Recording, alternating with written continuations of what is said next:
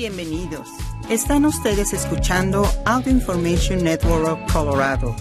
Esta grabación está destinada a ser utilizada únicamente por personas con impedimentos para leer medios impresos.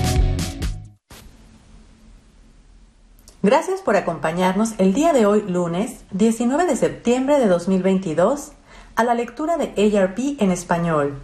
Mi nombre es Diana Navarrete. Estos son los principales artículos que leeremos hoy. Activistas de ARP celebran nueva ley sobre medicamentos en ceremonia en la Casa Blanca. Escrito por Dana Bunis. Hermanas gemelas se unen para luchar contra el cáncer y durante el proceso ayudan a millones de personas. Escrito por Lee Woodruff. Y continuaremos con algunos artículos diversos. Política Defensa de tus Derechos.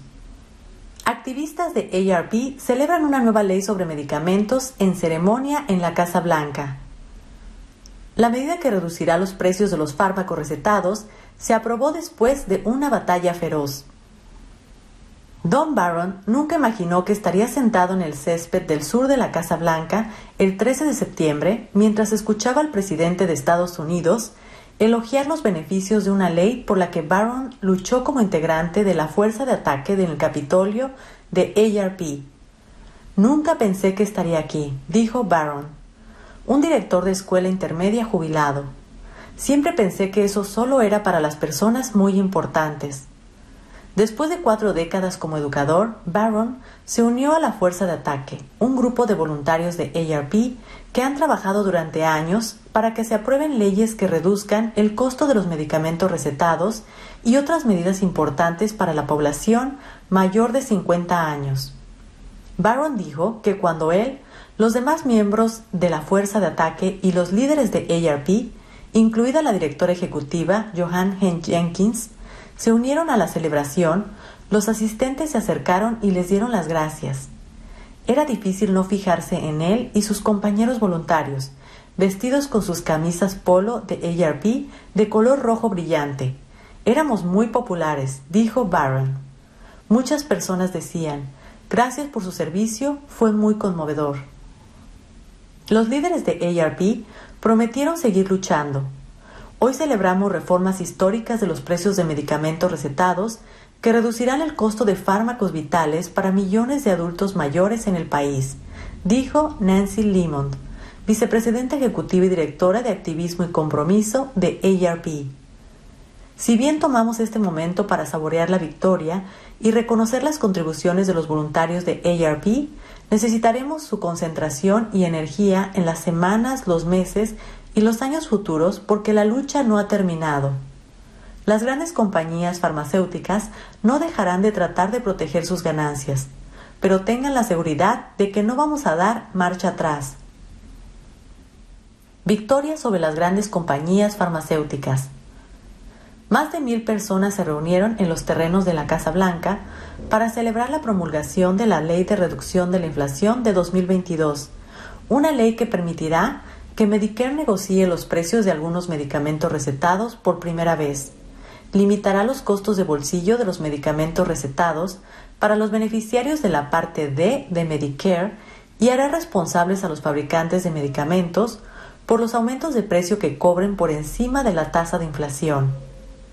La medida también limita los cargos de bolsillo mensuales por la insulina a 35 dólares para los beneficiarios de Medicare y amplía la disponibilidad de ayuda financiera para los beneficiarios con ingresos limitados. El presidente Joe Biden ya había firmado la ley en agosto, pocos días después de que se aprobara en ambas cámaras del Congreso. La celebración en la Casa Blanca fue diseñada para destacar el carácter histórico de la medida, que también incluye disposiciones históricas impositivas y sobre el cambio climático, Pagamos más por nuestros medicamentos recetados que cualquier otro país desarrollado en el mundo, dijo Biden, hablándole a la multitud en una tarde soleada. No hay razón para eso.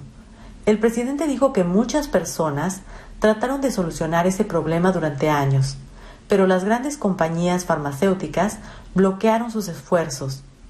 Pero este año no fue así, dijo Biden ante los aplausos del público. Este año el pueblo de Estados Unidos ganó y las grandes compañías farmacéuticas perdieron. Brenda Carroll, quien trabajó para ARP antes de jubilarse, dijo que sabe que la nueva ley ayudará a las personas que no pueden pagar sus medicamentos. He conocido a personas que no compran sus medicamentos recetados o que dejan de comprar comida para obtener sus medicamentos, dijo Carol, quien vive en Washington, D.C. Conocí a un conductor de Uber que le da a su abuela 700 dólares al mes solo para pagar sus medicamentos recetados. Ella tiene un ingreso fijo y si no fuera por él, no podría costearlos. La perseverancia da frutos.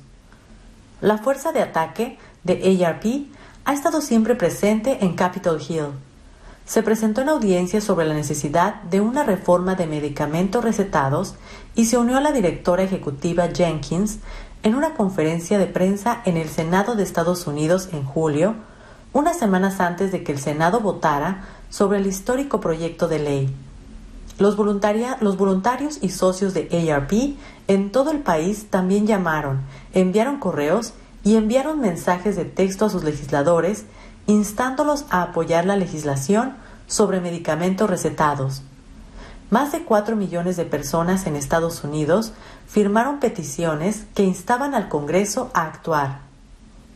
Que ARP tenga una presencia constante en el Congreso a medida que los proyectos de ley pasan por el comité, no solo sobre los medicamentos recetados, sino sobre otros proyectos de ley que ayudarían a los adultos mayores, marca una diferencia, dijo Tom Bolmer, residente de Washington, D.C. e integrante de la Fuerza de Ataque. Bolmer, quien se jubiló de la industria de computadoras, dijo que estar en la Casa Blanca era como ser parte de la historia. Pero fue aún mejor estar en la Casa Blanca con todas las personas que ayudaron a hacer realidad todas las partes del proyecto de ley. Eso fue muy especial. Cuidando a los nuestros. Prestar cuidado. Hermanas gemelas se unen para luchar contra el cáncer y durante el proceso ayudan a millones de personas. Los vínculos estrechos entre las hermanas han sido su arma secreta para lidiar con problemas de salud. Kathy Giusti, de New Canaan, Connecticut, ha superado todos los pronósticos sobre el mieloma múltiple durante más de 25 años. Por eso, es mucho más que una sobreviviente. Es una mujer milagrosa y guerrera, lo que significa que sabe cómo contraatacar. Por eso, cuando en enero le diagnosticaron un cáncer de seno en fase inicial, se preparó para luchar, decidida a vencer también este tipo de cáncer. Pero como ha aprendido Katy en los últimos 25 años, esta es una lucha que no puede enfrentar sola.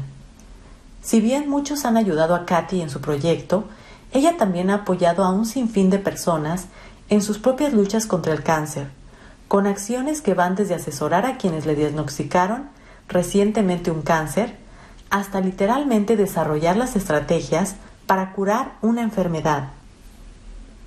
Pero entre todas las personas en su vida que la han cuidado y a quienes ha cuidado, hay una que sobresale, su hermana gemela, Karen Andrews, quien vive en Greenwich, Connecticut. Katy y Karen, de 63 años, son el alma secreta la una de la otra. Karen no solo tiene un ADN idéntico al de Katy, sino que además fue su salvadora en el 2006. Donó médula ósea, un regalo de vida para su hermana que se estaba muriendo. Y luego los papeles se intercambiaron, pues cuando Karen tuvo cáncer de seno, Katy fue quien estuvo presente como defensora, investigadora y cuidadora desde el momento en que su hermana recibió el diagnóstico. Las relaciones entre hermanos pueden ser sumamente estrechas, pero a menudo los gemelos parecen estar en otro plano existencial.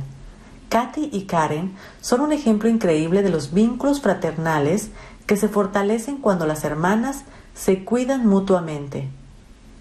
La primera llamada después del, diagnóstico. En 1996, la carrera farmacéutica de Katy crecía rápidamente al igual que su familia. Ella y su esposo Paul tenían una hija de un año, Nicole, y estaban planeando tener otro hijo.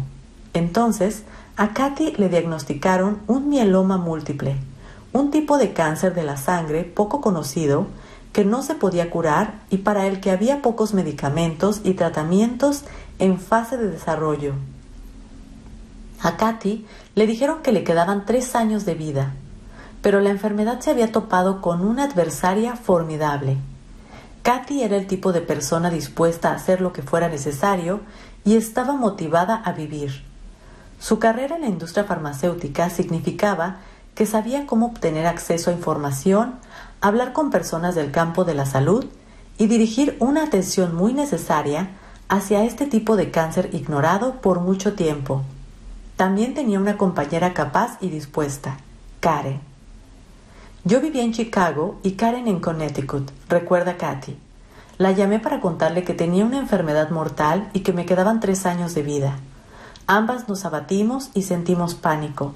Yo siempre había sido la mayor, pero en ese momento los papeles cambiaron y ella se puso en marcha. Tener una hermana gemela es una bendición, y a veces das por sentado que tienes una mejor amiga instantánea, dice Karen. Recuerdo que contesté el teléfono en casa con mis hijos en brazos, con mi hijo en brazos, y que mi mundo se detuvo. Nunca había caído en la cuenta que a esa edad de que podría recibir una llamada así de mi hermana. Karen tenía ganas de llorar, pero sabía que eso no era lo que Katy necesitaba de ella. Ella había escuchado el diagnóstico y hablado con el médico lo suficiente para saber lo mala que es esa enfermedad y que no se estaba haciendo nada en términos de investigación al respecto, recuerda Karen. Lo que ella quería era que la respaldara, y yo sabía que mi mejor manera de ayudarla sería entrar en acción. Dos hermanas, una misión. Gracias a la experiencia jurídica de Karen, en combinación con los conocimientos de Katy sobre la industria médica, fueron el equipo perfecto para empezar a investigar, aprender y crear un sistema de intercambio de información. Al no contar con los motores de búsqueda en Internet que existen ahora, fueron a bibliotecas y empezaron a enviarse mutuamente información por fax. En 1998 decidieron formalizar su labor y crear la Multiple Myeloma Research Foundation. Cada una estaba usando sus propias habilidades y no teníamos ni idea de lo que estábamos haciendo, pero tuvimos muchos voluntarios que nos ayudaron, señala Karen. La Fundación y Katy más tarde ayudarían a lanzar 15 medicamentos nuevos, a triplicar la expectativa de vida de los pacientes con un diagnóstico de mieloma múltiple y a transformar la manera en la que se realizan investigaciones sobre todos los tipos de cáncer. Lo que comenzó con dos hermanas en una sala de estar que intentaban mantener viva a una de ellas, se convirtió en algo que no solo le salvaría la vida a Katy, sino que también cambiaría los tratamientos contra el cáncer de millones de personas. La misión de Karen de no permitir que Katy muriera no terminó cuando comenzaron la fundación. En el 2006, diez años después de que a Katy le dijeran que solo le quedaban tres años de vida, ella todavía estaba luchando contra el mieloma y decidió someterse a un trasplante de células madre que pondría el cáncer en remisión. Como gemela, Karen fue una donante compatible de médula ósea perfecta para su hermana. Hace falta ser una persona especial para que alguien recurra a ti, dice Katy, y Karen es mi persona especial. Mi hermana Katy es toda una guerrera cuando de problemas médicos se trata, señala Karen, pero semanas después del trasplante ya casi no podía seguir. Sentada a su lado después del trasplante, me di cuenta de que la parte más difícil es cuando estás saliendo del proceso, después de que se terminan todos los procedimientos. Cuando estás en medio del proceso, todo el mundo te rodea y después necesitan regresar al trabajo. Los chicos están en la escuela, la casa está silenciosa y estar sola es lo más aterrador del mundo, señala Katy. La persona puede sentirse aislada o incluso deprimida, y los confidentes son esenciales. Katy siempre fue la primera persona a quien Katy llamaba cuando no sabía qué hacer o si necesitaba escuchar a alguien decir las cosas con honestidad en vez de suavizar la situación. Pasar la vida juntas como gemelas es un vínculo increíble. Ella es mi consejera para todo. Cuando la cuidadora perfecta necesita que la cuiden. La lucha de Katy contra el cáncer hizo que Karen estuviera mucho más consciente de su propia salud desde joven. Durante una mamografía rutinaria en diciembre del 2021, el médico encontró algo, y cuando los resultados mostraron que era cáncer, a Katy le tocó el turno de cuidar a Karen. A esas alturas había mucha demanda para los conocimientos y la experiencia sobre cáncer que tenía Katy. Ella había trabajado con los Institutos Nacionales de la Salud, el Instituto Nacional del Cáncer y varias administraciones presidenciales sobre maneras de curar el cáncer. También había contestado llamadas de cientos de pacientes y sus seres queridos que enfrentaban un diagnóstico. Ya fueron una estrella del rock, una celebridad internacional, un general de las Fuerzas Armadas o la madre de un compañero del equipo de béisbol de su hijo. Pero cuando Karen llamó, Katy fue su prioridad. Katy asumió el papel de investigadora y empezó a averiguar sobre ensayos clínicos y a programar citas médicas y más. Se convirtió en la consejera de Karen y en su apoyo emocional fraternal, tal como hizo Karen cuando Katy recibió su propio diagnóstico inesperado. Ahora, mientras se recuperaba de su propia intervención quirúrgica, fue Karen quien se quedó junto a ella a medida que el resto del mundo seguía su camino. A cada rato parecía que había peores noticias, cuenta, pero Katy me había demostrado cómo activar el modo guerrero. Siempre estaba allí, me llevaba a las citas, me ayudaba a tratar una infección, cuando necesitaba cualquier cosa, ella simplemente lo hacía. Hubo un momento durante el tratamiento de Karen que concretó lo que para ella significaba que su hermana fuera su cuidadora. Era su último día de radioterapia. También recién estaba empezando un trabajo y su empleador no sabía que ella había tenido cáncer. Estaba aterrorizada y cuando salí del hospital después del tratamiento llevaba puesta una peluca, recuerda Karen. Katy estaba ahí con una docena de rosas rosadas y lo sabía. Yo no le había contado a nadie que era mi último tratamiento.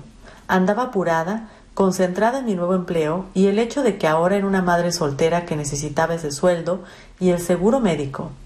Katy había notado que ese era mi último día. Tengo la foto de ese momento en mi escritorio. Ella siempre ha estado a mi lado. Los papeles se intercambian otra vez. Pero el cáncer no había terminado para Katy. En enero, durante una mamografía rutinaria, le diagnosticaron un cáncer de seno en fase inicial y se convirtieron los roles de nuevo. A Karen le tocó el turno de regresar a la primera línea de combate con su gemela. Con el cáncer siempre hay que estar pendiente, dice Karen. Te monitoreas constantemente y vives de un resultado de prueba al otro. Dado que su cáncer de seno se había detectado pronto, Katy tenía varias opciones de tratamiento y habló con varias personas para decidir cuál era la mejor para ella. Al final, la persona que mejor la conocía la ayudó a decidir. Karen comprendía muy bien por lo que tuvo que pasar Katy durante su lucha contra el mieloma múltiple. Katy también era muy consciente del efecto debilitante el tratamiento continuo contra el cáncer de seno tuvo su hermana. Juntas supieron que la mejor opción para Katy sería evitar, de ser posible, tratamientos que duraran años. Por eso, Katy decidió someterse a una mastectomía bilateral. Su recuperación ha sido difícil, pues tuvo una infección y varias operaciones. Pero Katy sabe que tomó la decisión correcta gracias a Karen, que sabe cuando su hermana la necesita junto a ella, que dice las cosas como son y le recuerda que debe tener una perspectiva más amplia. Katy describe un momento hace poco cuando ambas hermanas estaban hablando sobre sus respectivas recuperaciones después de una operación de seno. Dos días después de una operación inesperada, me conecté con Karen por Zoom para mostrarle la cicatriz. Se ríe. Y la reacción de Karen fue, ¿qué demonios? ¿Con quién más podría hacer eso? Ambas entendemos lo que significa pensar que te vas a morir, dice Karen. A veces queremos hablar del tema y otras veces solo queremos hacerlo a un lado, ir de compras y reírnos. Ambas estamos viviendo esta vida en igualdad de condiciones y ya ninguna de las dos está a salvo. Nos valoramos mutuamente de muchas formas. Si no soy yo quien la está ayudando a ella o ella a mí, entonces nos estamos ayudando mutuamente. Cuenta conmigo. Consejos de Katy y Karen para ser un cuidador excepcional. 1. Los pacientes no pueden hacer todo solos y sin embargo muchas veces son demasiado orgullosos para pedir ayuda. Facilita el proceso, ofréceles ayuda. 2. Sé específico.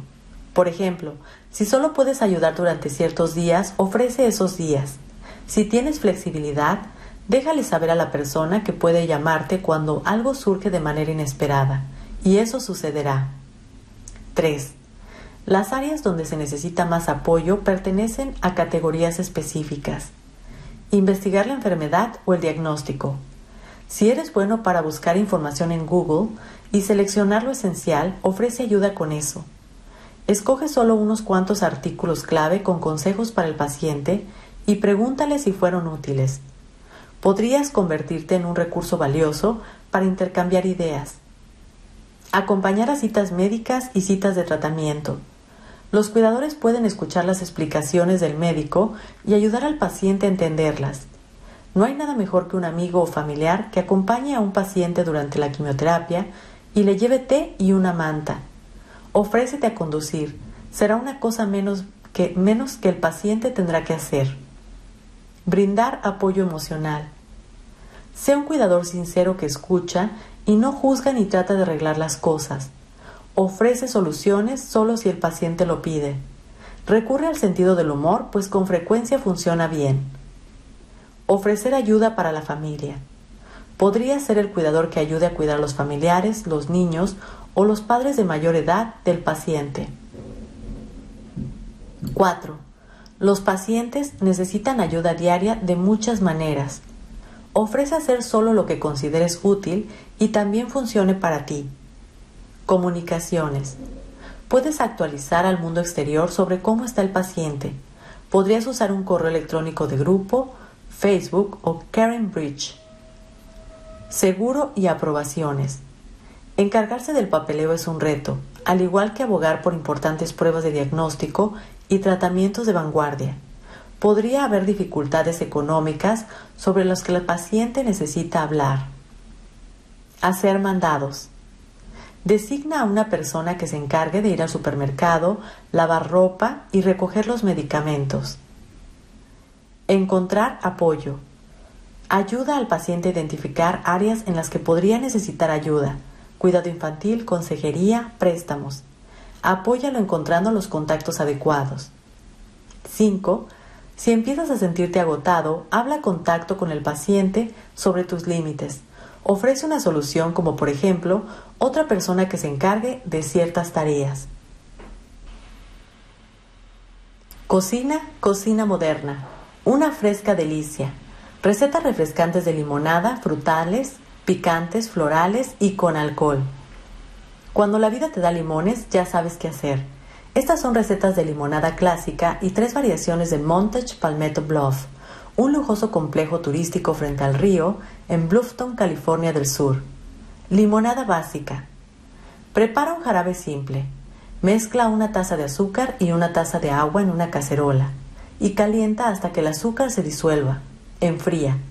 Exprime dos tazas de jugo, aproximadamente 10 a 12 limones. Agrega el jugo y el jarabe a una jarra de medio galón. Llena hasta arriba con agua, revuelve. Sirve la limonada sobre hielo. Rinde una jarra. Limonada de fresa. Retira los pendúculos de una pinta de fresas. Corta la fruta en rodajas. Tritúrala para formar una mermelada Colócala en la jarra antes de agregar el jarabe simple, el jugo y el agua. Rinde una jarra.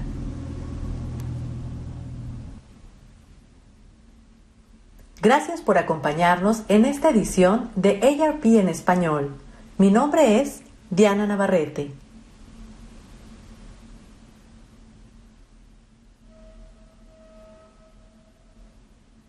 Si ha disfrutado de este programa, por favor, suscríbase a nuestro servicio gratuito en nuestra página web www.aincolorado.org o llamando al 303-786-7777.